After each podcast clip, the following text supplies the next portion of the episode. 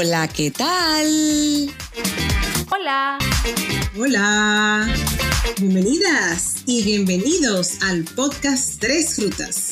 Yo soy Rebeca Espinosa y estoy en Estados Unidos. Yo soy Andel Nicasio y estoy en Puerto Rico. Y yo soy Verónica Montenegro y estoy en República Dominicana. Y nosotras somos tres amigas en rutas diferentes que estaremos conversando sobre temas de actualidad, controversiales y transformadores. En el episodio de hoy contamos con la presencia de Verónica Wallach, tocaya de nuestra querida Vero y de Andel. Vero también es nuestra hermana de podcast porque ella conduce desde el año 2019 un podcast titulado Modern Immigrant ella es educadora de profesión venezolana y vive en Seattle. Bienvenida, Vero. Gracias, gracias por esa entrevista, gracias por tenerme en el podcast, de verdad súper emocionada de estar aquí. Bienvenida, bienvenida, súper, súper contenta por tenerte y por hablar de todas esas experiencias que, que tú compartes en tu podcast, pero quiero saber muchísimo más. Sí. Así que tengo muchas preguntas para ti. Bienvenida a Tocaya, muy contenta de poder compartir estos momentitos con una persona con mi mismo nombre. Va a ser divertido cuando digan Vero, Vero, Vero. Exacto, ahí contestamos todas. Exacto. Sí, sí, sí, sí. Bueno, yo quiero empezar por saber qué a ti te motivó a iniciar esta ruta de hablar sobre el tema de inmigración y sobre todo tomando el, como vehículo un podcast? Es una buena pregunta. Eh, yo creo que la idea de empezar un podcast, creo que lo primerito fue que yo estaba escuchando muchos podcasts. Creo que eh, en, en, Venezuela, o por la inmigración también de Venezuela, muchos artistas, comediantes, periodistas que ya lamentablemente perdieron como el vínculo con su país y perdieron la posibilidad de hacer de comunicarse por los medios tradicionales, empezaron a hacer podcasts.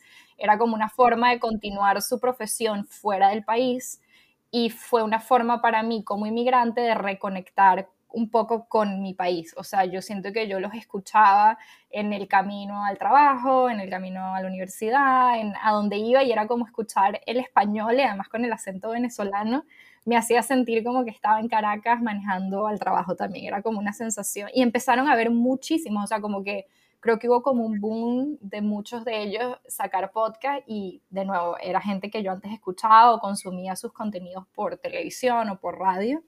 Y eso me empezó a llamar la atención, como que sería muy cool tener un podcast. Veía que la gente lo podía hacer como desde su casa, con su celular, con su computadora. Y mm, por ahí fue que empecé a pensar en, en el formato.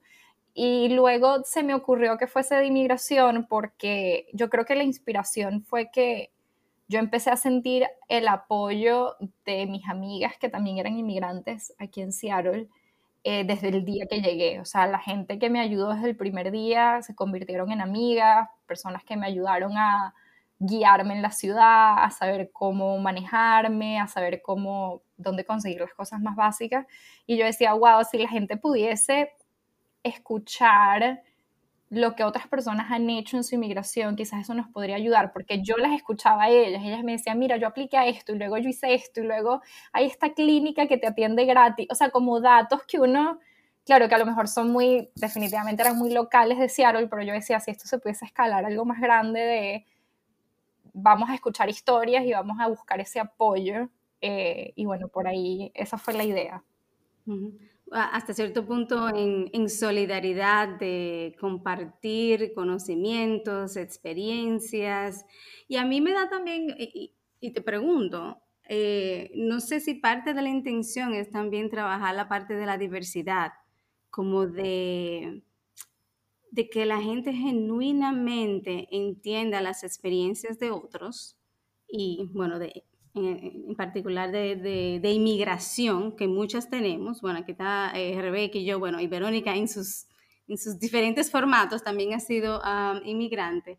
Pero esa parte de que muchas veces hacemos, eh, asumimos cosas o no entendemos bien de dónde vienen las personas, pero realmente cuando escuchamos realmente la historia a lo que llevó cómo llegó ahí, todo lo que pasó y dónde está en ese momento.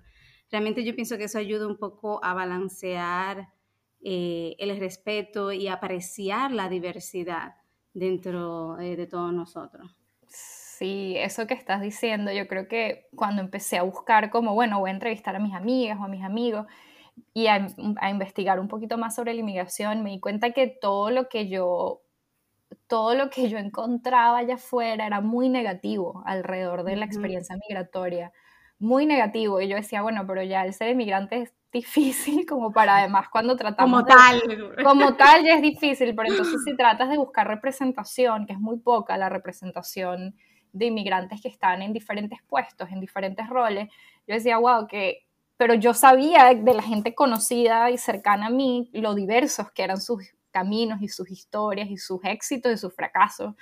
Y es algo que no me propuse, pero creo que poco a poco, con el pasar del tiempo y con el pasar de usar las redes sociales, gente que ha llegado a mí, se me ha como abierto también la mente a, decir, wow, sí, tenemos que incluir eso, porque me llega a veces gente que me dice, yo no sé si soy inmigrante, pero tengo esta historia, y yo digo, es que es exactamente eso, ¿no? Es ese no saber si eres inmigrante, pero porque la inmigración se puede ver de tantas formas, ¿no? Absolutamente, absolutamente. Mira, pero tú comentabas que cuando llegaste a Seattle, eh, y sabemos que fue, fue en el 2013, ¿verdad? Tuviste una experiencia y todo eso. Cuéntanos un poco cómo fue ese proceso, que ya va casi para una década.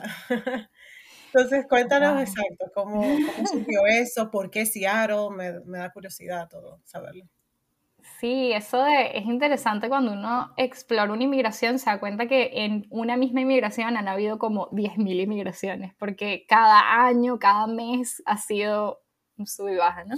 Eh, yo llegué a Seattle sin saber nada de los Estados Unidos, primera vez en los Estados Unidos, yo no sabía ni qué era Seattle, o sea, era como que si lo pienso ahorita, digo, yo estaba totalmente fuera de mi, de mi razón al hacer esto, pero era una, apliqué a una oportunidad para ser au pair. Eh, no sé si han escuchado el, del, el programa, pero es básicamente rapidito por si alguien no sabe. Te mudas a un país, lo hay en Estados Unidos y lo hay en países en Europa también, en el que vives con una familia y cuidas a sus hijos, o sea, te conviertes como en la niñera y te pagan por eso, te pagan además la, mm, la estadía y la comida, entonces es como te dan dinero aparte, pero no tienes que preocuparte por la renta ni nada. Y yo apliqué ese programa por una amiga que ya estaba aquí y por eso, digamos, por eso Seattle, porque ella me dijo, mira, aplica, eh, yo te voy a poner en contacto con esta familia y para mí fue como, bueno, voy a llegar a un lugar en el que por lo menos es una familia recomendada y por lo menos mi amiga está ahí, ¿no? porque sí me parece, me parece un poco descabellado como que irme así a la nada, sin saber nada. Y por eso cayó Seattle, o sea, hice una entrevista por Skype. Eh, yo creía que hablaba inglés, pero definitivamente fue súper difícil hacer la entrevista y conectar con la mamá. Justamente eso, eso te iba a preguntar, que si sabías algo de inglés. Ah, yo era fluent, según yo, pero no, o sea... Hasta, que, hasta que, llegó la entrevista. Exacto, hasta que llegó la entrevista y hasta que llegó, em, creo que uno de los retos más grandes fue ser la niñera de estas dos niñas que me tocó hacer aquí, porque ellas ya eran bastante grandecitas, eh, tenían unos seis y ocho años, hmm. y ellas me empezaron, ¿sabes cómo son los niños? O sea, los niños te dicen de frente todo. Son crueles. Son muy crueles, sí. Eh, y ellas eran de que, ¿qué estás diciendo? No se te entiende, eso no se dice así. Este, ¿sabes? En el colegio era como que mi nani no sabe hablar inglés y yo era como que no, sí sé. ¡Qué horror! sí, sí, sí. No, que ella no es de este país, ¿sabes? Eran así súper, era muy gracioso y les agarré mucho cariño, pero claro, fue como un eso que me dije, que un niño te diga, estás cometiendo errores gramaticales o lo que estás diciendo, es un poco gracioso, pero me enseñaron muchísimo, o sea, me, con ellas aprendí, yo creo que a las semanas, o sea, sí tenía el nivel de inglés para comunicarme, por ejemplo, y yo lo había estudiado en Venezuela y de hecho en preescolar yo daba como una clase de inglés súper básico, que es colores, figuras, o sea, tenía una idea, pero creo que el vivir en el país ya es otro nivel. O sea, cuando escuchas el inglés en la calle es como, ah, estoy perdida. Claro, y los acentos. Mira, yo me identifico muchísimo con eso que tú dices, porque cuando eh, yo llegué aquí a, Estados Unidos hace cuatro años, yo recuerdo que yo estaba, y las chicas lo saben, en un, en un modo mute. O sea, yo no quería salir a la calle, yo no quería hablar con nadie, yo no quería hacer una cita para ir al médico, yo no quería ir a la escuela del niño porque tenía que hablar inglés. O sea, me daba vergüenza porque yo decía, es que lo que yo dis que aprendí no me vale de nada. O sea, eso no es verdad que ahí hay una, un, tema que pudiéramos después como que explorar, no es verdad que le enseñan a uno inglés. O sea, cuando tú llegas aquí es que tú empiezas a oír, o sea, tener la interacción del día a día. El día a día, e incluso la terminología propia del campo donde uno está trabajando. O sea, Total. E, eso, eso iba yo a decir que también está la parte coloquial de, de oh, cada, de cada país. O sea, del país, de cada estado, o sea, no es lo mismo Seattle que Connecticut, o sea, tú puedes vivir en Seattle, luego llegas a Connecticut, e inclusive el acento que utilizan es otro, o sea, es muy diferente, o sea, uno, eh, uno aprende el, inglés de academia, de, o sea, o de colegio, pero ya cuando tú llegas a, a, esa parte, como dice Rebeca, del día a día, hay un, ese idioma, esas expresiones idiomáticas, es nada que ver, o sea, nada que ver con los libros, tú sabes. Nada que ver, sí. Y eso que tú dices también me parece súper interesante porque ese miedo que da de hablar, ¿no? Ese, ese, o sea, lo que hay detrás de ese miedo es muy profundo, ¿no? Es como, es de no te van a aceptar, es de no soy de aquí, es de no pertenezco. Y yo creo que va también muy atado a lo que, a lo que les decía antes de que yo no veía representación inmigrante, yo no veía, yo no escuchaba a otras personas que tuviesen acento en, en la televisión, o en la radio, o en, ¿sabes? Es como que oyes este inglés muy estándar, pero la realidad es que vemos muchísimas como nosotras hablando inglés con acento y estamos trabajando y eh, como tú tienes hijos y vas al colegio, pero es como necesitamos que como salir más y hablar más y mostrar que, hey, o sea, aunque tengamos acento, me puedo comunicar, estoy aquí. Creo que cuando uno va perdiendo ese miedo, vas ganando también como espacios, ¿no? Exacto, así es. En mi caso yo te puedo decir que es un mega reto porque yo soy la única latina en mi trabajo. O sea, que imagínate. Esa es la razón por la que yo siempre le digo a mi esposo como que es que yo no me veo viviendo ahí, porque cada vez que vamos a Connecticut, yo soy la única latina en todas las reuniones como de su familia, de sus amigos, ¿sabes? Que aquí yo siento que también hay poca diversidad, pero es que allá me parece mucho más fuerte. Y yo le digo, es que yo mm. no quiero volver a sentirme inmigrante otra vez, ¿no? Como de nuevo empezar. No, pero ojo, mira, es en el, en el ámbito laboral, pero de hecho en el ámbito de, de amigos, gracias a Dios, y, y, Vero lo sabe, o sea, Vero eh, Montenegro. Montenegro. Porque casualmente su hermano vive en Conérico y, hay ah, tiene una población de venezolanos que son amigos y por él, por él yo lo he conocido. Así que no, estoy, sola, Ok, no voy a cerrar las puertas a Connecticut. Exactamente. Llámanos cuando tú vengas. Por favor. No, sí, debería, de verdad. Me gustaría.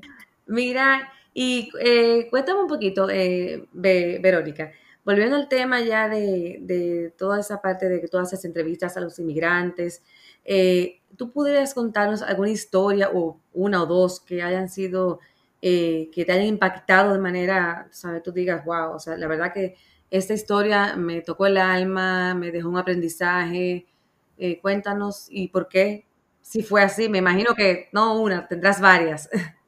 Cuando leí esa pregunta dije, no, la pregunta más difícil. Eh, es súper difícil de escoger, pero yo sí creo que algo que me ha impactado muchísimo y que además he aprendido, porque no sabía mucho del tema, es las historias de los indocumentados, eh, las historias de las personas que tienen DACA o que son Dreamers aquí en Estados Unidos. Yo tenía una idea de lo que era como en concepto o como en, en papel, ¿no? Como lo que significa, pero realmente no sabía lo fuerte y, he, tenido varias entrevistas y con, con eso, eh, recibidores, creo que se llama recipients de, DACA, eh, y el ser indocumentado, a veces la gente lo, lo asocia con a una persona que no tiene papeles, ¿no? O que rompió una regla o que se vino para acá sin papeles. Pero realmente estas son personas o las historias que me tocó compartir es de personas que nacieron, crecieron, bueno, no nacieron aquí, pero prácticamente este es el único lugar que conocen como casa los trajeron aquí cuando fueron bebés o, sí, o sea, súper chiquitos. Y imagínate crecer en un lugar, ir a un colegio, o sea, yo escuchaba esto y para mí era como, sea, imagínate lo que eso afecta tu desarrollo, ¿no? Que cuando llegas a la universidad, una de estas historias, eh, esta chica indocumentada contaba que cuando ella llegó a la universidad y fue a aplicar para trabajo, eh, para becas, en la universidad le decían, no, es que tú necesitas tu tarjeta, tu ID, o no, tú necesitas aplicar este papel. Y ella fue y le preguntó a la mamá y en ese momento se enteró que ella era indocumentada. Eso, en ese momento ella se enteró que ella no pertenecía a este país. Y es como, pero este es el único país, o sea, yo, ella nunca ha ido al país de donde la familia es, ella no ha salido nunca a Estados Unidos. Eh, incluso hablamos de la dificultad de, de hasta hablar el español, porque pues, para ella el inglés es su idioma casi que principal. Y wow, eso para mí como que se me ha quedado siempre en la cabeza y en el corazón y he tenido a, otras, a otros indocumentados también en el podcast y es también como al mismo tiempo súper fuerte escuchar la historia, pero también súper bonito escuchar todo lo que están haciendo para salir adelante en este país, que es su país, ¿no? Y eso me ha dado como mucho ánimo de alzar más la voz en, en ese problema y en el problema de que el país no está haciendo nada para darles, ¿no? Como una, una ciudadanía. Y es interesante dentro de ese contexto que, por lo menos en, en, las personas de, que están trabajando con el DACA, de que realmente se ha despertado eh, el trabajo, el conocimiento acerca de esos casos porque entran en la universidad. Entonces, si tú te pones a ver en términos de movilidad, o no de movilidad, bueno, de movilidad eh, educativa y económica, o sea, son personas que realmente quieren aportar a la sociedad de la mejor manera que tú le puedes, que tú le puedes pedir a un joven. Y aún así, entonces entramos en estas eh, limitaciones. Y, por ejemplo, yo trabajé eh, cuando estaba en, trabajé mucho en, en, Nueva York con casos de, con personas con DACA, pero también inclusive eh, con, con, niños y con, con familias ah, en riesgo de deportación. Lo mismo, un niño de 12, 13 años que ni siquiera sabe, sabe español para regresarlo de nuevo a un país de habla hispana. O sea, mm, ¿cómo? O sea, eh, y, trabajar e, esos procesos con ellos es bien, bien difícil. O tomar la decisión de que, bueno, van a deportar a, mi, a mis padres, pero yo prefiero quedarme aquí. Yo prefiero quedarme aquí, o sea, yo prefiero separarme de no vivir con mi familia, o sea, con mi papá y mi mamá, y quedarme con mi tío, que tiene documentos a lo que se resuelve en mi caso, porque como son menores, todavía están, tú sabes, en, ese, en esa nube, que, que todavía están hasta cierto modo eh, protegidos y pueden buscar otro mecanismo o esperar que la situación cambie, pero la realidad de los padres es que van a ser deportados. Mm, horrible. Sí, y es eso, ellos nunca, nunca ni siquiera han ido a ese país, no tienen amigos allá, no tienen ninguna conexión, o sea, sí, eso sí algo que me ha llamado mucho la atención, sin duda. Claro que sí. Mira, por esa misma línea, eh, Vero, tú que has escuchado tantas historias, ¿cuáles serían para ti, si tú podrías resumirlas, las principales causas por las cuales la gente emigra? Mira, la gente migra por razones tan diversas, pero yo creo que al, al final de cuentas, yo creo que todo el mundo está buscando ser feliz todo el mundo está buscando seguridad, todo el mundo está buscando reunirse con las personas que quieren. Eso que tanto dicen de alguien está buscando mejores oportunidades, yo sí creo que sí es así. Desde la persona que se fue botada de su país porque no tiene oportunidades en, el suyo, hasta el inmigrante que dice, bueno, yo me voy porque tengo una beca para estudiar en la universidad, ¿no? O sea, yo creo que de todas formas, al final lo que quieres es explorar oportunidades nuevas crecer, ser feliz, o sea, ¿quién no quisiese eso, no? Es como, yo siento que a algunas personas les cuesta muchísimo entender como porque un emigrante quisiese, quisiese ponerse en ese riesgo y yo creo que nadie lo haría si, si se sintiera cómodo y feliz en donde está, ¿no? Así es. Y mira una cosa, porque yo quiero como contextualizar también algo un poco, para que la gente no se quede con la idea de que tú solamente entrevistas eh, tal vez personas que migran a Estados Unidos sino que también tú tienes diversas conversaciones. Y casualmente a mí me llamó mucho la atención uno de los episodios que recientemente escuché de alguien que se fue de Estados Unidos a Colombia. Y me encantó su historia. Entonces, cuéntanos un poco sobre esa diversidad que también Andel creo que la mencionaba anteriormente, de esas personas y de todas esas ricas conversaciones que tú tienes, que no son solamente de personas que vienen a este país, sino que es a nivel del mundo que tú andas, buscando gente, historias. Gracias por decir eso, porque yo sí creo que muchas veces la gente asocia a Modern Immigrant con historias en Estados Unidos, que sin duda son la mayoría de las que he grabado porque tengo más accesibilidad a esas o, más conocimiento. Pero sí, Modern Immigrant, yo creo que por eso el nombre también, ¿no? O sea, eh, trato como de, que, de abarcar lo más posible. Y es lo mismo que decíamos, ¿no? O sea, el, el término inmigración o inmigrante es tantas cosas, pero por tanto tiempo lo hemos encerrado que yo creo que hasta la gente asume que ser inmigrante es alguien que se vino a Estados Unidos, ¿sabes? Como inconscientemente y no como, o sea, ser inmigrante es cualquier persona que o tenga familia o sea primera generación o se haya mudado. Em, y creo que hubo, ahorita que, que, dices eso, sí, o sea, definitivamente sí, entrevisto a quien sea, la puerta está abierta para quien quiera compartir una historia de inmigración que lo haya marcado, definido, cambiado, tocado pero algo muy interesante en una entrevista que tuve, eh, de hecho no sé si es esa misma que estás hablando, pero es una muchacha que ahorita está en Taiwán, pero ella es colombiana y creció en Estados Unidos, o sea, tiene como toda una combinación. Eh, y cuando yo la entrevisté, ella estaba en Taiwán y hablamos de todo el concepto de inmigrante y expat, ¿no? Que es como, ¿por qué, ¿por qué la diferencia? Y creo que a eso vamos de nuevo, o sea, inmigrante es quien sea, yo creo que a veces la gente le quiere poner otro nombre si está basado en un privilegio o en que tuvo la opción de irse o el refugiado lo sacaron. Yo creo que al final de cuentas, sí, o sea, todos somos inmigrantes de una forma u otra y sí quiero que la gente sienta que, que Modern Immigrant explora otras inmigraciones también. Mira qué interesante, tengo dos preguntas para ti. Una, la primera es, ¿Tú considerarías una persona que se muda de una ciudad a otra dentro de su país como inmigrante? Esa pregunta es súper interesante. Yo creo que de cierta forma experimentan muchas de las cosas que los inmigrantes experimentamos, ¿no? Quizás no al mismo nivel de severidad de perder documentación, no perder documentación, pero no tener el acceso a ciertos beneficios que te da el ser de un país eh, pero en países como Estados Unidos yo creo que es súper interesante porque es un país tan grande y tan diverso de estado a estado, ¿no? De hecho, tuve una entrevista con una chica de Puerto Rico que se mudó a Nueva York y me, me parece interesante porque exploramos eso, ¿no? Como que ella dice así, o sea, yo en, mi, en mis papeles yo soy americana, pero es un poco lo que tú me estás diciendo, ¿no? O sea, al cambiar de una ciudad a otra, aunque sé que quizás con el tema de Puerto Rico es diferente, pero yo creo que es lo que la gente si la gente siente que sí es así porque se están yendo a otro lugar, pues así es para ellos, ¿no? Es la experiencia de cada quien. Claro, y el cambio es significativo. Estoy pensando también, por ejemplo, en las personas que se mudan de una, de una área bien urbana a mm. una quizás más rural y ese tipo de cambio. Así que Verónica Montenegro, eh, te considero inmigrante.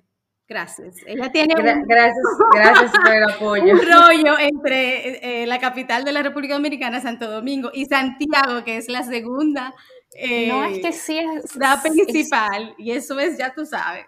Yo hice un duelo, yo hice un duelo, porque yo duré 18 años viviendo en la capital. Ah, Nosotros pasamos ese duelo, la acompañamos y todo es como un duelo migratorio de cierta forma, o sea, es súper interesante y yo creo que eso ayuda mucho a veces a las personas como a ser un poco más empática con los inmigrantes, porque es como, ¿cuántos de nosotros no hemos estado en la misma situación, así como tú dices, de muerte de una ciudad a otra, de un, de un barrio a otro, de, de una comunidad a otra? ¿Sabes? Porque eso es diferente a cambiarse de un país a otro necesariamente, porque una cosa lo ves como mala y otra cosa la ves como buena, ¿no? Yo creo que podemos mantener eso en mente como para eso, aceptar un poco más a los inmigrantes, ¿no? Claro, y no, mire, lo que tú dices, por ejemplo, de, aquí mismo, en Estados Unidos, que es tan grande y tan diverso, o sea, yo lo veo con las mismas amigas de nosotras, por ejemplo, recientemente una de ellas se mudó de Florida, siempre la estábamos relajando, entonces hasta ahora me estoy adaptando, que a los abrigos, que a la nieve, manejar en la nieve, por ejemplo, o sea, hay preguntas que a ti te surgen que para muchas personas podría ser de que, bueno, pero ni modo, o sea, manejar en nieve, no importa, tú haces esto, tú paleas, tú qué sé yo qué, pero eso no es así. No, eso no, eso no está en nuestra sangre. Exacto, no es lo mismo. No es, no es. Y es un, choque, Y mira, me suena también la idea esto también eh, en base a, mi trabajo con personas que, han pasado procesos migratorios. Y no sé si has tenido la oportunidad de, de ver el, otro lado de las personas que se quedan.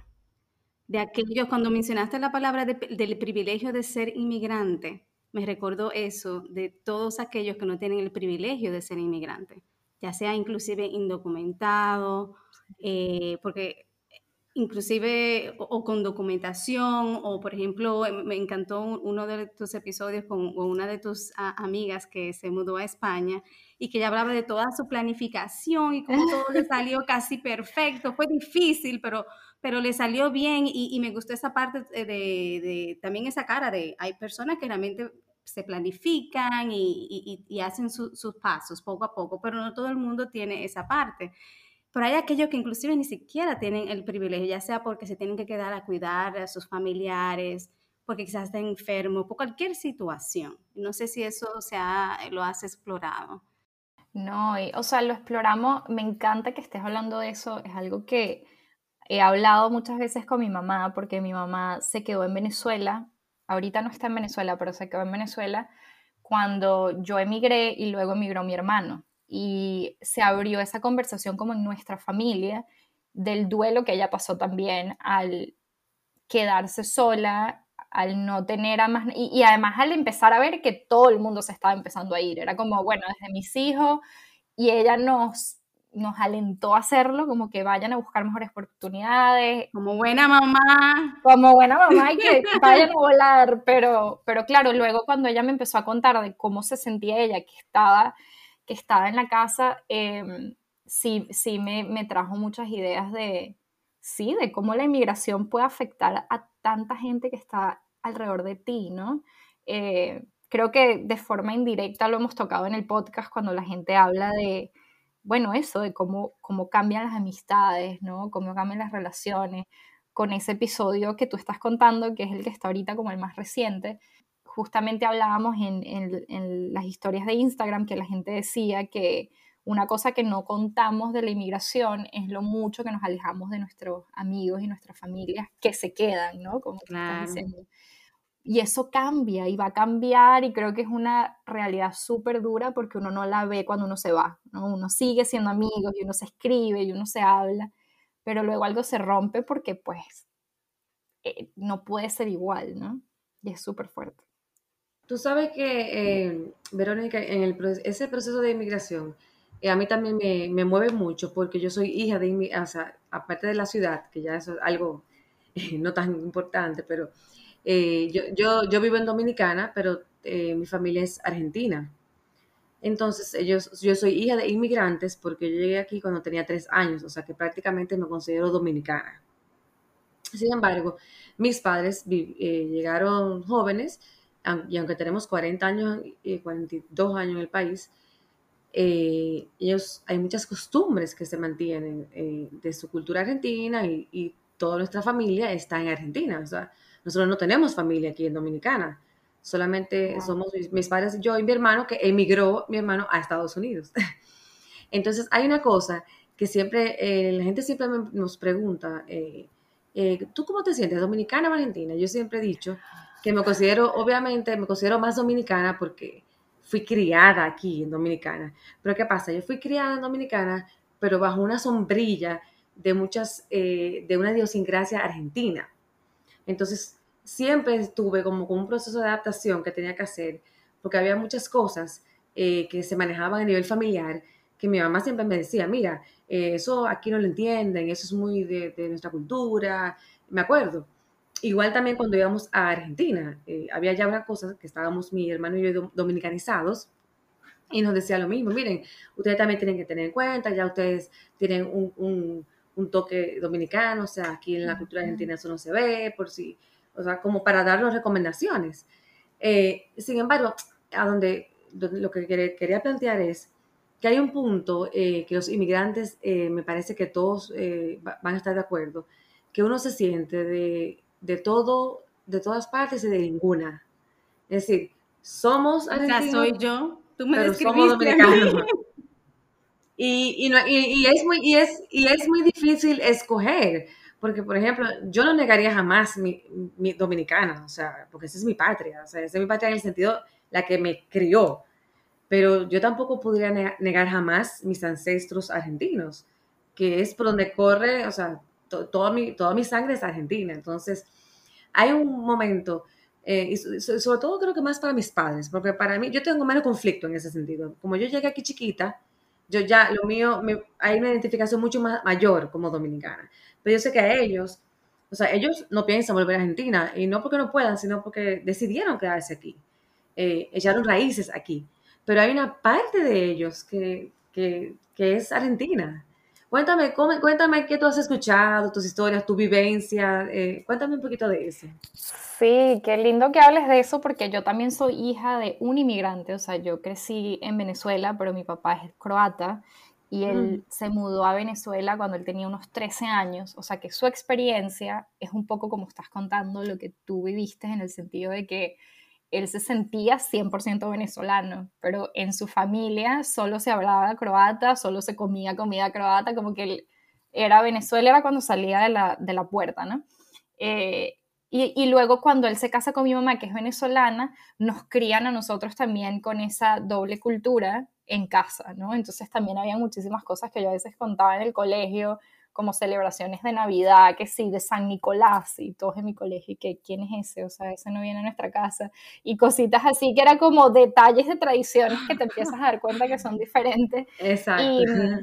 Y, y de idiomas, o sea, yo no aprendí el croata, por ejemplo, entonces también eso me gusta que lo digas porque yo creo, o sea, honestamente, creo que hay como esta necesidad que realmente no sé de dónde viene de elegir, ¿no? Como de tengo que ser o una cosa o la otra. Y, creo que es una cosa muy tóxica que en general yo creo que vivimos demasiado en, esa, en ese mundo, ¿no? Eh, pero realmente casi nadie es o una cosa o la otra. O sea, yo creo que es muy difícil decir yo soy 100% de este lugar y 0% o yo soy, incluso con nuestras profesiones, o sea, qué tan diversos son nuestros gustos, nuestras profesiones, nuestra, nuestras habilidades. Creo que de la misma forma es nuestra identidad con un país o con una nación, ¿no? Eh, no tenemos porque, y yo lo digo porque lo he hablado en el podcast, o sea, yo siento que el pensar que no eres de aquí porque no naciste aquí o porque no tienes un papel, no es justo, o sea, no es justo contigo. Tú eres de aquí si te sientes que eres de aquí y eres también de allá si sientes que eres de allá. O sea, yo tuve que hacer como todo un proceso de también aceptar que parte de mí, como tú hablas, como decías de los ancestros, que me pareció tan bonito traerlos, o sea, parte de mis ancestros son de Croacia y tuvieron que huir por una guerra y tuvieron que enfrentar un comunismo. Y aunque yo no hable el idioma y aunque yo no haya crecido en esa cultura, es también parte de lo que soy y de lo que llevo conmigo. Tanto así que luego más adelante yo también me convertí en inmigrante y creo que eso me, como que me, me hizo sentir más cercana a lo que quizás mi papá pasó. Eh, entonces yo creo que es eso, es como, como explorar esa, esa diversidad que está en todos nosotros y tratar de como aceptar todas esas partes a pesar de que la gente afuera te diga, no es que tú no eres lo suficientemente dominicano, lo suficientemente argentina, porque no es justo, o sea, no es justo con tu experiencia eh, pero sí es complejo, yo creo que es complejo como entender de dónde soy o la pregunta de dónde eres, yo creo que siempre la hablamos en el, en el podcast, que es como que la gente dice, nunca sé qué decir cuando me preguntan de dónde soy, ¿no? Porque Exactamente. Soy de tantos lugares y de ninguno. Así mismo. Totalmente, totalmente. Sí, tú sabes que ahora que tú dices eso, de, de hacerse esa pregunta, mi hijo, o sea, a pesar de que él nació en, República Dominicana por un asunto de sangre, precisamente, eh, le correspondía el pasaporte norteamericano, o sea, la ciudadanía, perdón, norteamericana. Entonces, cuando nos mudamos aquí, ya él tenía 10 años, y él llega un día de la escuela y me dice, yo no sé, yo soy dominicano o soy americano. ¿Qué dice? Y empecé esa conversación casualmente, más o menos, no igual obviamente como tú lo planteas, pero también lo llevé a reflexionar que no es un asunto de que él tiene que decir, porque si ahora ya estamos viviendo aquí, claro que va a tener muchas cosas de, la cultura estadounidense, pero también duró 10 años allá y todavía hay muchos lazos, tú sabes, con la cultura dominicana. Entonces al final del día él dijo, bueno, pues como que ya, ni modo, o sea, como que él asumía ambos, tú sabes. Claro, y, que, exacto, qué bonito, ¿no? Que soy de estos dos lugares. Y ahí no, y obviamente le encanta, o sea, ni se diga la comida, o sea, él es más dominicano en ese sentido que... De por vida, de por vida, de por vida. Y yo creo que lo que, con lo que la gente se sienta cómoda también, ¿no? O sea, hay gente que se siente súper cómoda respondiendo dónde es y hay otras que no. Y quizás los que no se sientan tan cómodos deben, como, como leí una vez en un libro que decía, ¿te doy la respuesta corta o la larga? O sea, si de verdad quieres saber de dónde soy, siéntate y te cuento, ¿no? Y si quieres la corta, pues te puedo decir de dónde es mi pasaporte o de dónde es mi residencia, ¿no? O diría yo de cómo me siento hoy. Porque el otro día puede ser totalmente diferente. Y, y realmente es parte de, o sea, del proceso de, adaptación y de aculturización realmente que todos llevamos cuando emigramos y, e, ese contacto con una nueva cultura y con un nuevo país. Eh, y simplemente para aportar un poco dentro del aspecto quizá más eh, emocional y psicológico, la parte de que queremos ser aceptados. Una vez que llegamos, y principalmente cuando llegamos y es, tengo que trabajar, tengo hijos, tengo que, tengo que avanzar lo más que pueda.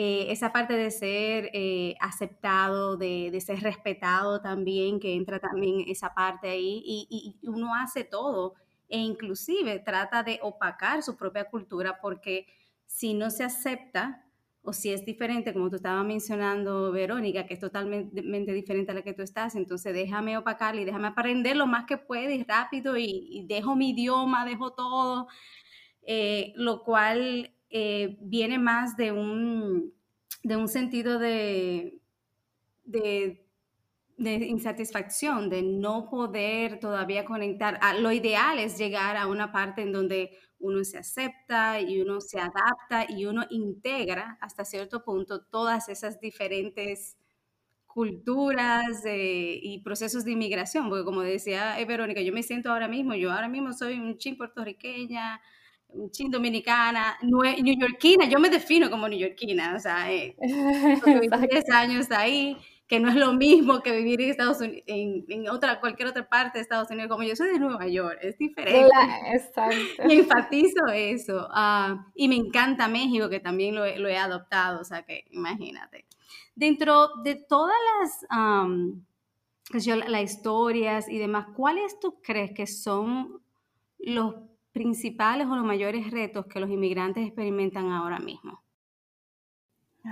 wow, ah, son tantos, dependiendo del país, ¿no? Dependiendo del país. Em, yo creo que en mi experiencia, con lo que he visto, bueno, sí, las conversaciones que he explorado en el podcast, yo creo que Estados Unidos, sin duda, uno de los retos más grandes, yo creo que es toda la parte de papeleo, ¿no? O sea, la parte de conseguir una visa que sea viable, que no sea extremadamente costoso. O sea, es prácticamente imposible, aunque no voy a entrar como en todos los detalles de por qué es, por qué lo hacen imposible.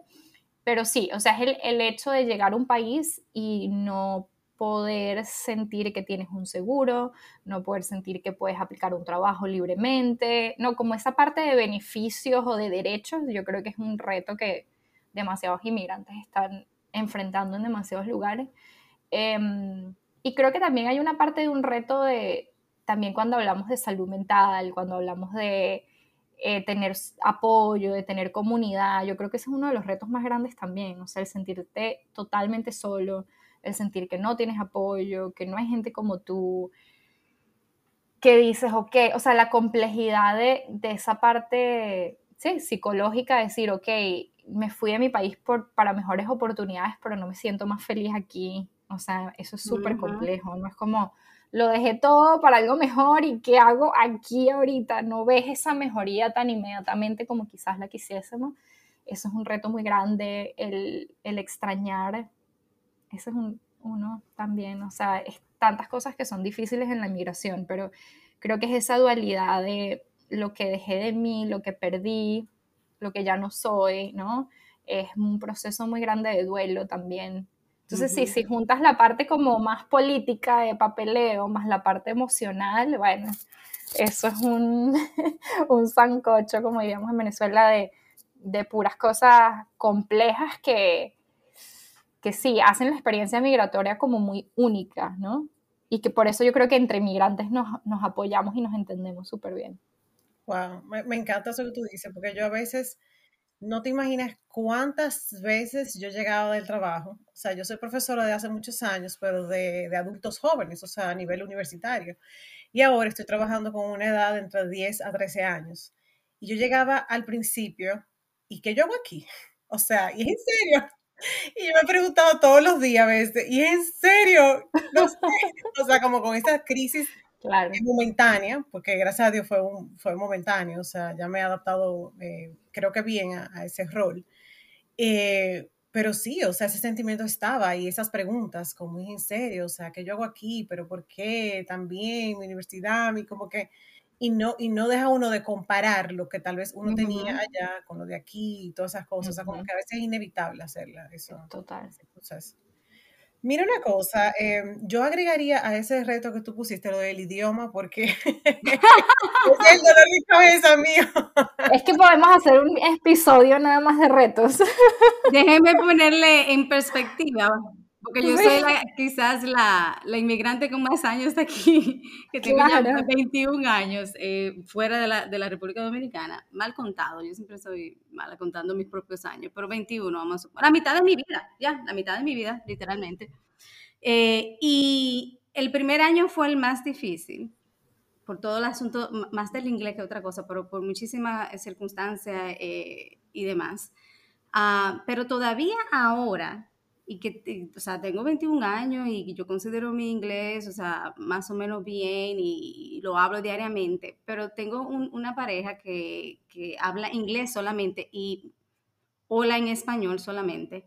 Y hay muchas expres, expresiones que él usa que él me dice, tú no sabes eso. Y digo yo, mm -mm, explícame. Y, y, y, a cada rato, pero eso es, le digo casi, sí, o sea, eso es muchísimas, principalmente expresiones, eh, como decía Verónica, coloquiales.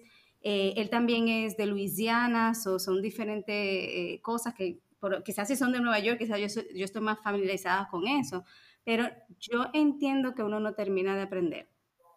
No, es que bueno lo que estás diciendo como inmigrante uno no termina de aprender nunca. Yo estoy, recientemente empecé a estudiar una maestría aquí en la Universidad de Seattle y también yo decía, ya tengo nueve años aquí, ya yo me gradué de un community college aquí, o sea, ya como que yo decía, ya tengo educación acá, pero luego hablamos también de la parte como de cada profesión tiene su jerga, ¿no? Entonces entré a este otro mundo y soy la única también como latina y la única inmigrante en muchas de mis clases y a veces estoy como que, ¿qué está pasando? O sea, ¿de qué están hablando? Y ya yo manejo el inglés al punto de que es, es académico. Y yo digo, yo no entiendo qué palabras están, o sea, me estás hablando en una discusión en un salón y es que no te estoy entendiendo nada, no sé si fue que está. Y yo le decía a mi esposo, pero ¿por qué usan esas palabras? Y me dice, es que es una estupidez de las universidades. Y yo le digo, pero es que no entiendo, la gente no habla así. Eh, y me volví a sentir como en el primer año de inmigrante, o sea, me volví a sentir como, wow, no mal, pero sí, ok, tengo que, ¿no? agarrarle el ritmo a esto. Mira, las la, la cosas más, a mí me pasan muchísimas cosas, o sea, yo pude hacer un libro en poco tiempo, cosas que me, me cosas, porque lo que a mí más, me, me, más risa me da es que cuando hacen un chiste, ahí es que no, eso sí no me da risa, porque no lo entiendo. Claro, no, todo el mundo está riéndose y yo me quedo, ¿y de qué están hablando? Y todo el mundo riéndose y Rebeca en el aire. Yo a veces me río y no se suponía que me riera, pero es porque tú dices, bueno, estamos echando un chiste, ¿no? no, ok. Pues mira, te puedo decir como la más vieja, ay, voy a dar el gusto de decir que soy la más vieja, como la más vieja está aquí. Eso casi no me toca, pero bueno, mm. de que ya yo me he acostumbrado y lo he tomado más como un proceso educativo. Para eso mismo, para concientizar a la persona que no todo lo que sale por tu boca, todo el mundo lo entiende. Exacto. Porque muchas veces pasa eso, y yo lo que hago me quedo como, y la gente me mira, ¿qué pasó? Digo yo, no, yo no entendí lo que tú dijiste. Entonces ahí viene de dónde viene, a veces son cosas de, principalmente de, últimamente, de específicamente de primero de Luisiana y después de cuando ellos estaban creciendo, tenían como 5 o 6 años, digo yo, no, lindo, o sea, no, a mi casa ni siquiera cable había en ese tiempo, o sea, no, no hay manera de que yo tenga el contexto de nada de eso, así que explícame. Eso que dices de la rapidito, pero para añadir con eso de lo del idioma, es esa parte de la cultura popular, ¿no? De cada país es tan diferente de nosotros que a lo mejor somos latinoamericanas, es como que crecimos viendo otras películas, escuchando otra música. Eh, cuando yo estoy con mi esposo y sus amigos y empiezan a conectar con, ¿te acuerdas de tal cosa? ¿Te acuerdas de tal programa y tal actor? Y yo, no sé nada, no sé nada, no sé nada, entiendo lo que están diciendo, pero no entiendo nada. Entonces, eh, eso, eso es difícil porque ¿cómo haces amigos? ¿Cómo conectas? ¿Cómo no? Es un reto. Claro. Mira, pero entonces para ir ya más o menos cerrando, creo que yo voy a hacer la siguiente pregunta de esta manera. Además del reto del idioma y de recomendarle a la gente que realmente estudie un buen inglés, ¿qué otras recomendaciones tú les darías a las personas que deciden emigrar? Ok. Desde el punto de vista, ya sea laboral, familiar, o sea, como, como quieras. O sea, ¿qué, ¿qué recomendaciones te surgen? Yo creo que una que me viene a la mente muy como inmediata, así eh, de lo que veníamos hablando, yo creo que es no cerrarte en tu proceso migratorio. O sea, creo que es muy fácil emigrar y decir, ok, yo estoy pasando por esto, nadie me va a entender, me voy a callar, me voy a tragar lo que me está pasando, o capaz esto no le está pasando a más nadie y hay algo mal conmigo. Em, yo creo que eso es literalmente lo peor que puedes hacer en tu inmigración. Yo creo que tanto la gente que se quedó en tu país, tus amigos, tu familia, como las personas que estás conociendo en, este nuevo país, pueden darte ese apoyo. O sea, necesitas demasiada comunidad cuando eres inmigrante. No lo puedes hacer solo. O sea, no lo intenten hacer solo porque no es necesario, no vale la pena. Yo los primeros, mi primer año, yo creo que el mayor apoyo que recibí era de gente que estaba en Venezuela todavía. O sea, apoyo de llamarme por teléfono, de hablar con ellos hasta tarde, de, de, textearles y decirles me quiero ir. O sea, pero el saber que ellos estaban ahí para mí, para hablar, para apoyarme, hizo que yo me quedara aquí, ¿no? O sea, es como si yo me hubiese quedado callada y no les hubiese dicho todo lo que me estaba pasando, capaz me regresaba y me regresaba diciendo, no, no me fue normal. Eh, pero creo que el abrirse ayuda demasiado a a eso, a, construir comunidad. Tú lo estabas diciendo también ahorita, como tú has logrado conocer otros latinos y otras. Eso a veces es lo que te hace quedarte en un lugar, esos amigos. Entonces, no se cierren, o sea, traten de literalmente salir, eh, de abrirse otras, a otras culturas, de abrirse a otras a decir que sí, o sea, esa fiesta que te invitaron, o ese evento, o ese trabajo, o ese, o esa oportunidad de conocer a alguien, de verdad tómala, aunque te duela, aunque cueste porque no te sientes que eres de ahí. Em, creo que esa es la única manera de vivir la experiencia migratoria como al máximo, ¿no? Porque al final de cuentas nos podemos devolver a nuestros países, algunos de nosotros, eh, pero, pero puedes intentarlo. Aunque no entendamos los chistes, dije. Aunque no entiendan los chistes, vayan tómense una cerveza. Que lo expliquen, que lo expliquen. Exacto. Sean sinceros y digan, no entiendo, repítelo.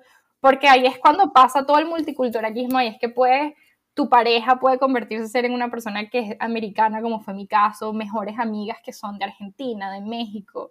Yo creo que nada de eso hubiese sido posible si yo me hubiese quedado como cerrada con todo lo que me estaba pasando, que fue muy duro y busquen ayuda, busquen ayuda de verdad profesional, servicios que hayan en su área, si están en Estados Unidos, hay muchas cosas que son gratis para inmigrantes. Eh, pidan ayuda porque esos servicios están ahí para nosotros y los tenemos que usar. Eh, de hablar con un psicólogo, de hablar con un terapeuta. O sea, el ser inmigrante de verdad no es fácil y lo que te está pasando no es nada fuera de lo común entonces no sientas que hay nada malo contigo, o sea, es simplemente que necesitas una red de apoyo hasta que ya puedas sentirte como que más, más seguro, más adaptado. Excelente. ¿Y cuál es tu próxima ruta, Vero? ¿A dónde te vamos a ver? ¿Qué vamos a esperar de, tu podcast y de todo lo demás? ¿Tienes un, club de libros también? Con el podcast sí, tengo un club de libros y también tengo un proyecto que se llama Immigration is Good, en el que comparto datos o sí, noticias positivas alrededor de la inmigración como para cambiar un poco esa perspectiva de la inmigración como algo negativo. eh, y muchas de las cosas que vendemos como suéteres o camisas o stickers, esos fondos van para causas de inmigrantes. Eh, me he estado centrando más en causas de inmigrantes que están pasando aquí en Estados Unidos, en non-profits, eh, y creo que eso, eso me ha ayudado, el podcast me ayudó a crear ese, esa plataforma y me ayudó a darme cuenta que hay mucho más trabajo que hacer por la comunidad inmigrante. Así que espero poder seguir haciendo eso y mientras voy a la universidad tratar de buscar el tiempo para hacerlo todo y, y, mantenerme sana.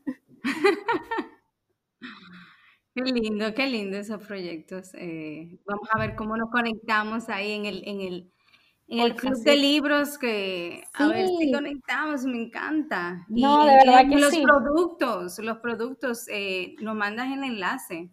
Sí, si chequean en, en, mi cuenta del podcast de Modern Immigrant, está todo en el link, en, el, en la bio.